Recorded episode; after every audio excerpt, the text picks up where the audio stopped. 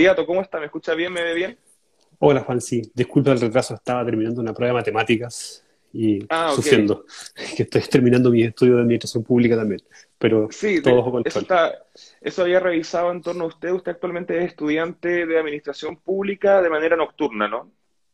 Sí, sí, o sea, fines de semana más bien. Estoy ya culminando el, la carrera. Me falta, de hecho, tengo que entregar la tesis final en dos semanas más.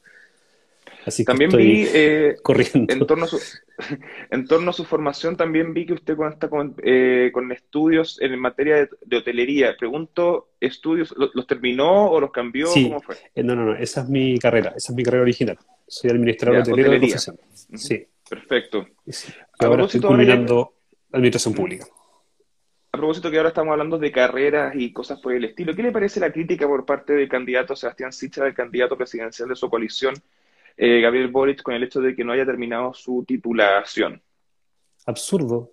Eh, de hecho, el presidente de la República tiene un doctorado y es un pésimo gobernante, entonces no, no me parece que sea una crítica muy, muy válida. Eh, además, él es licenciado. En otros países, de hecho, la licenciatura y la titulación es casi lo mismo. Eh, y si él no ha rendido su examen de grado de Derecho es por un asunto personal que desconozco. Y a lo mejor no quiere ser abogado, nunca quiso. Entonces, me parece válido. No creo que haya que descalificar a la gente por no tener un título profesional.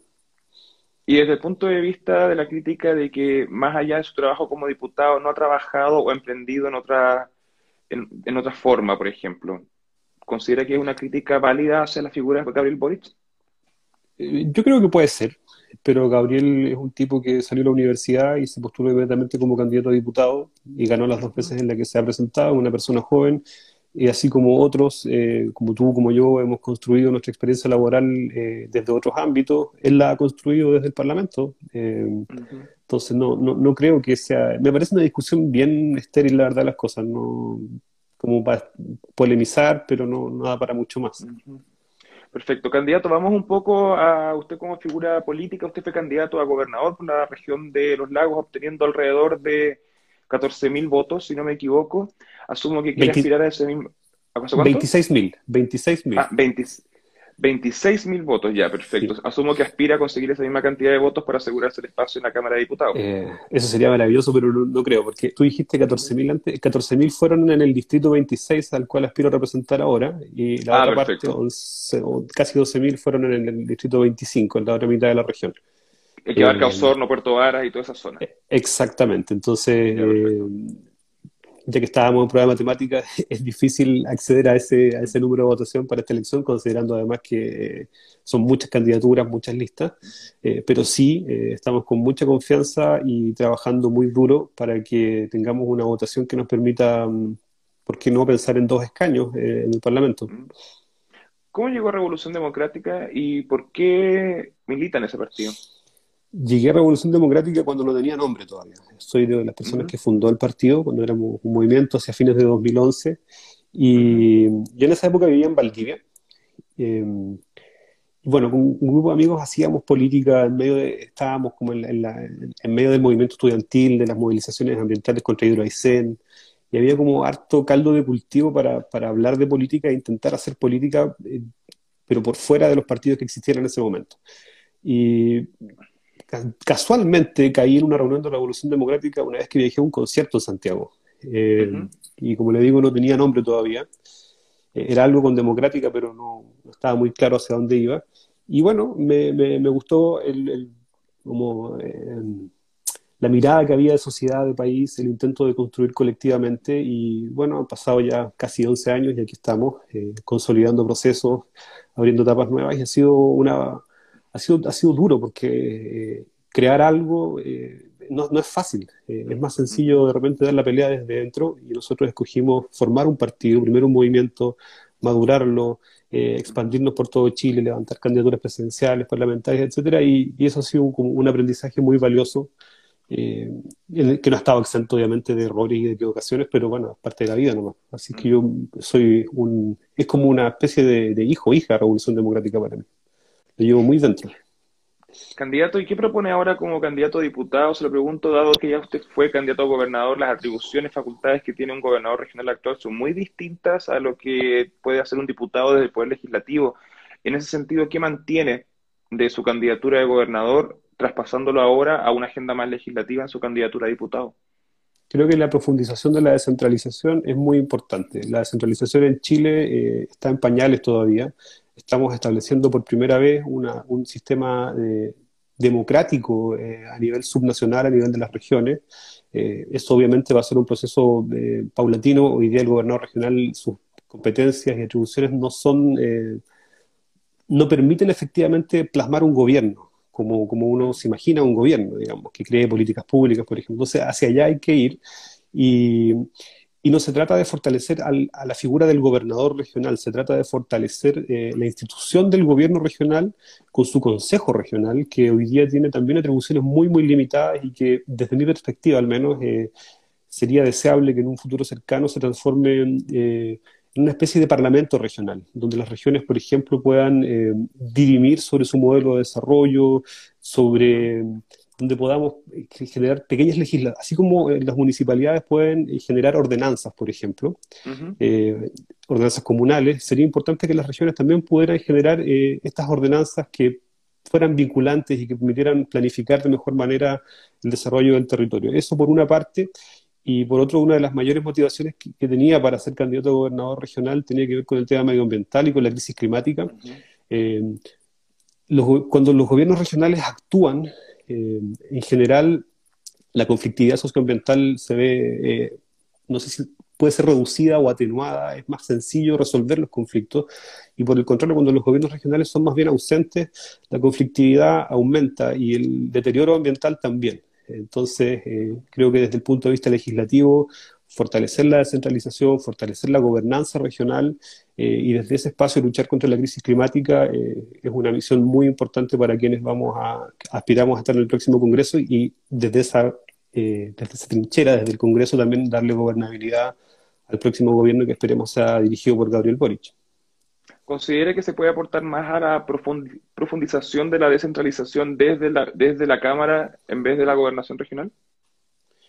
Eh, no, no más, creo que son complementarias. Eh, lo que pasa es que cuando en el año 2015 se, se convocó en el segundo gobierno de Bachelet a una comisión asesora presidencial en descentralización, eh, se propusieron una serie de medidas, eh, más de 100, de las cuales muy pocas se transformaron finalmente en ley. Una de ellas es la elección democrática del gobernador regional, eh, está el tema de, de, competencias y atribuciones, pero, pero gran parte quedaron como archivadas. Entonces, es importante yo diría imprescindible, que para que esto sea exitoso eh, vaya acompañado desde una legislación que, efectivamente permita robustecer el poder regional y, entre otras cosas, me da la sensación de que esto no se pudo producir antes porque hubo, en primer lugar, no había un estallido social mediante, mm. y porque quienes estaban legislando en ese momento eh, son los incumbentes, muchos de ellos van a la reelección hoy día, mm. y el sistema actual que tenemos en Chile hace que los antiguos intendentes en realidad no eran los que mandaban, eran los parlamentarios de turno los que eh, subían y bajaban intendentes, subían y bajaban serenis, directoras regionales, etcétera. Entonces, eh, la pregunta es, ¿por qué yo si tengo tanto poder voy a querer quitármelo? Y, la verdad es que la descentralización eh, implica ceder poder, no concentrarlo. Por eso, profundizar la descentralización implica no solamente darle más poder a los gobernadores regionales, sino a la institución como tal, el gobierno regional. No se trata de crear un, como una especie de príncipe eh, dueño de todo que sería el, gobernador regional, sino eh, una institucionalidad completa y compleja eh, que permita el desarrollo de una mejor política en nuestras regiones. En esta visión, para poder empoderar aún más a las regiones, por así decirlo, y hacerlas quizás más autónomas en algunos puntos, ¿usted lo apunta hacia una, como dice, descentralización o regionalización? ¿Considera que son lo mismo o son distintos? No, no son lo mismo y son complementarias. Creo que la regionalización es un aspecto que debería discutirse muy bien eh, en la Convención Constitucional. Eh, son estas regiones, son nuevas regiones, son macro regiones. Eh, ¿Qué es lo que qué características requiere de una región en términos culturales, económicos, políticos? y la descentralización pasa más que nada por, por aspectos administrativos, económicos. también en parte debería tocarse en la Convención Constitucional. La Convención debería la nueva constitución debería eh, sentar los principios fundamentales bajo los cuales, por ejemplo, nuestro país se va a dividir eh, administrativamente. Eh, y posteriormente tendrá que venir la bajada legislativa correspondiente y, no puede ser una cuestión en la que nos demoremos, no sé, pues, 10 o 12 años. estas son cuestiones que hay que ir resolviendo rápidamente no, no al lote, pero, pero sí con celeridad, porque para que el país avance se necesita certidumbre, y hoy día estamos precisamente en lo contrario, en un periodo de mucha incertidumbre, producto de los, de los cambios que estamos viviendo. Entonces es importante que esos cambios se consoliden de una buena vez para que podamos avanzar de manera más, más segura. Perfecto. Eh, ante la eventualidad de que la Convención Constitucional no zanje este tema, ¿usted enviaría un proyecto de ley en el Congreso o patrocinaría un proyecto de ley que elimine al delegado presidencial o que se le entreguen las facultades del delegado presidencial al gobernador regional? Sí, e, eso fue lo que discutimos mucho en campaña. E, en general, casi todos los candidatos, y yo creo que en general, si tú conversas con unos candidatos a, gobernadores en otras regiones, eh, hay una coincidencia en que la figura del delegado presidencial es excesiva eh, y que es como una especie, yo lo ejemplificaba como, así como en los 90 se hablaba de una democracia tutelada, con comandantes de jefe que eran inamovibles, con Pinochet ahí mismo, bueno, la descentralización que tenemos también es tutelada, en este caso desde el centro, con, con, una figura, un delegado presidencial que concentra más del doble del presupuesto del cual dispone el gobernador regional, em, con una tuición sobre casi gran parte de los, de los servicios públicos que están a nivel regional y, además la tuición de, toda la, eh, de todo el gabinete de Seremías. Entonces, es un poder claramente excesivo. Yo no estoy en contra de que el presidente de la República tenga una representación en las regiones,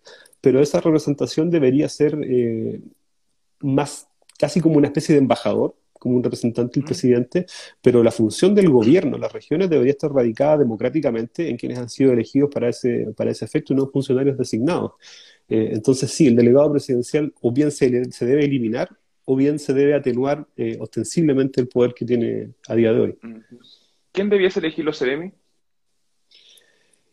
Hay distintas maneras. Yo soy tampoco soy partidario de que el gobernador a dedo escoja como a, todo el mundo, porque no creo que es, nuevamente es concentración de poder excesiva eh, en, espacios que además son pequeños.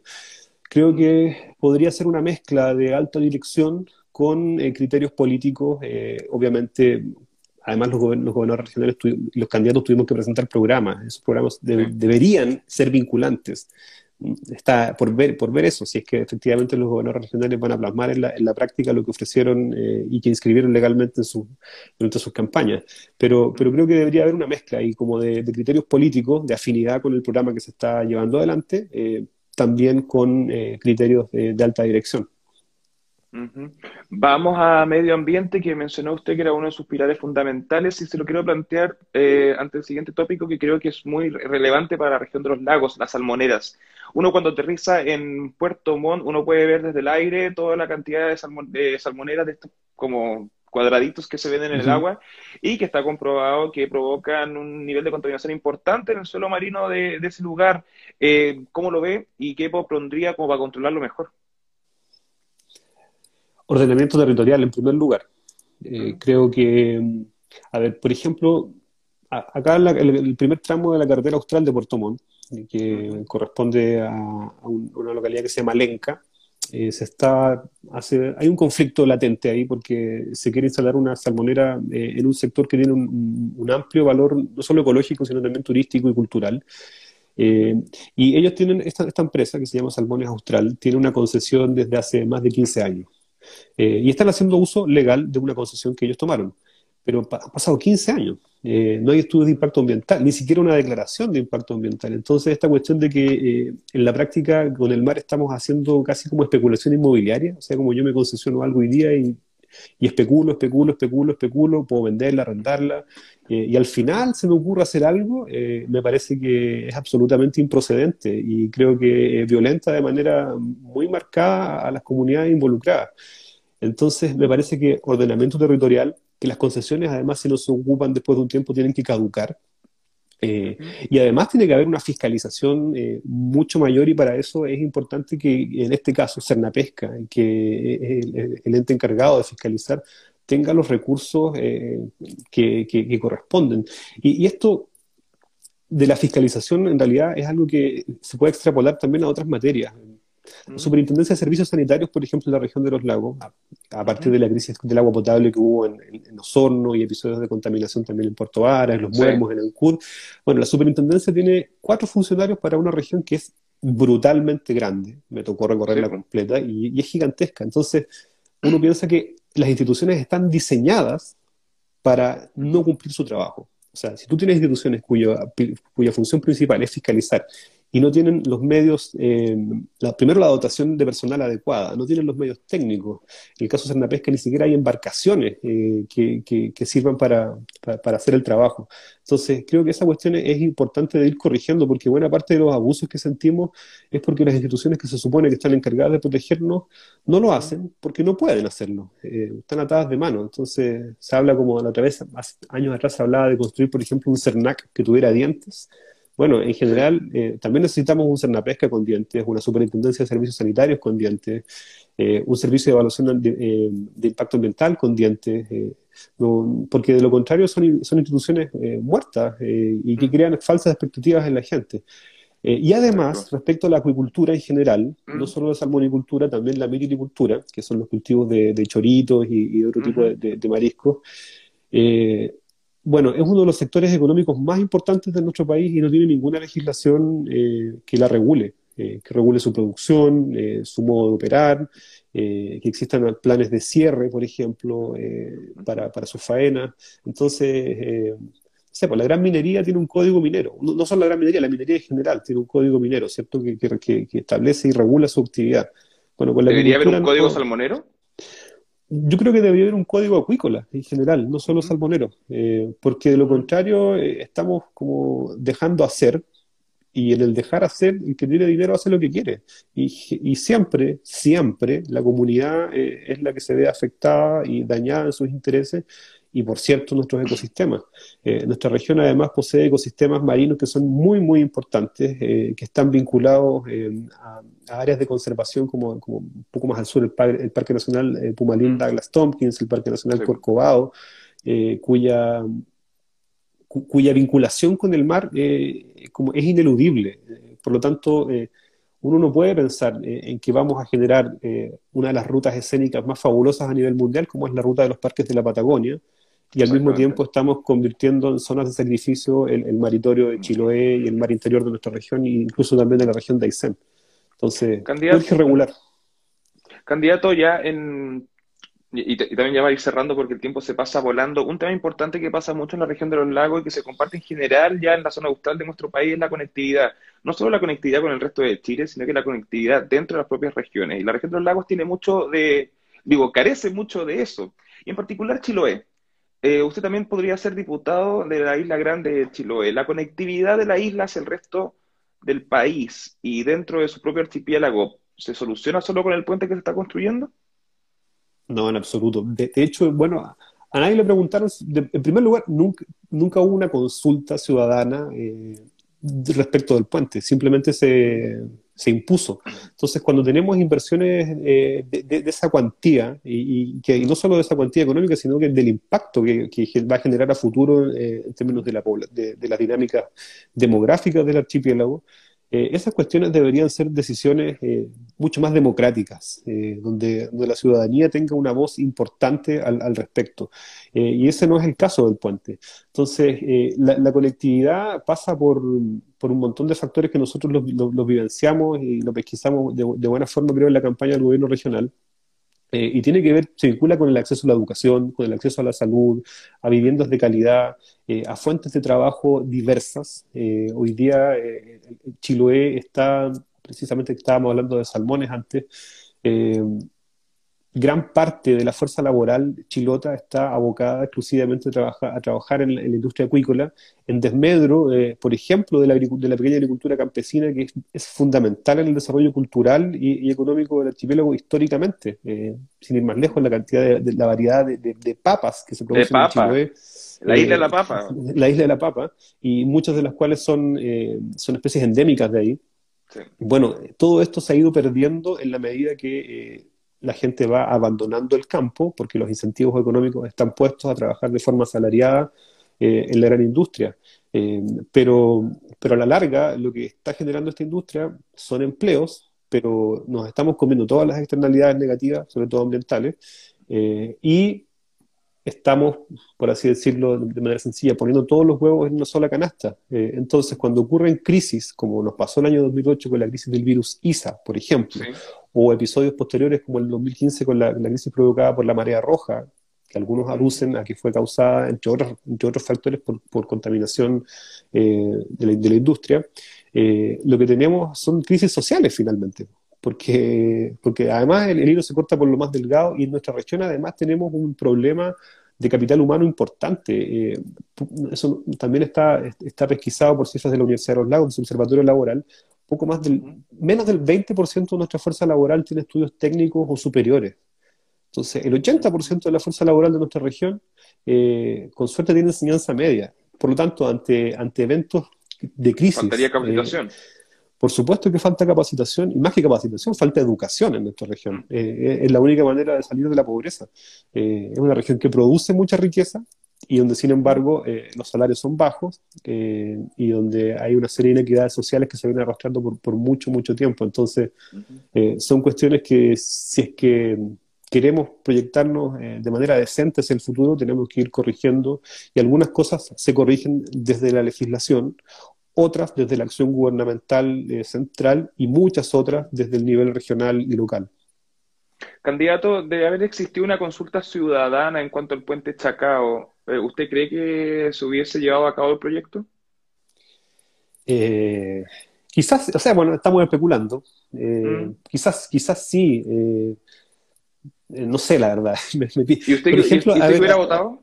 Yo hubiera votado en contra creo que había necesidades más, apremiantes, como por ejemplo un hospital de mayor complejidad, eh, como por ejemplo un aeropuerto a la altura, como desarrollo portuario, eh, que mejore la conectividad con las islas interiores también, eh, donde, mira, el año pasado un chico de 8 años que murió esperando traslado desde una isla interior hacia la isla grande. entonces, cuando muere gente porque por falta de conectividad, uno dice, bueno, ¿dónde están puestas las prioridades?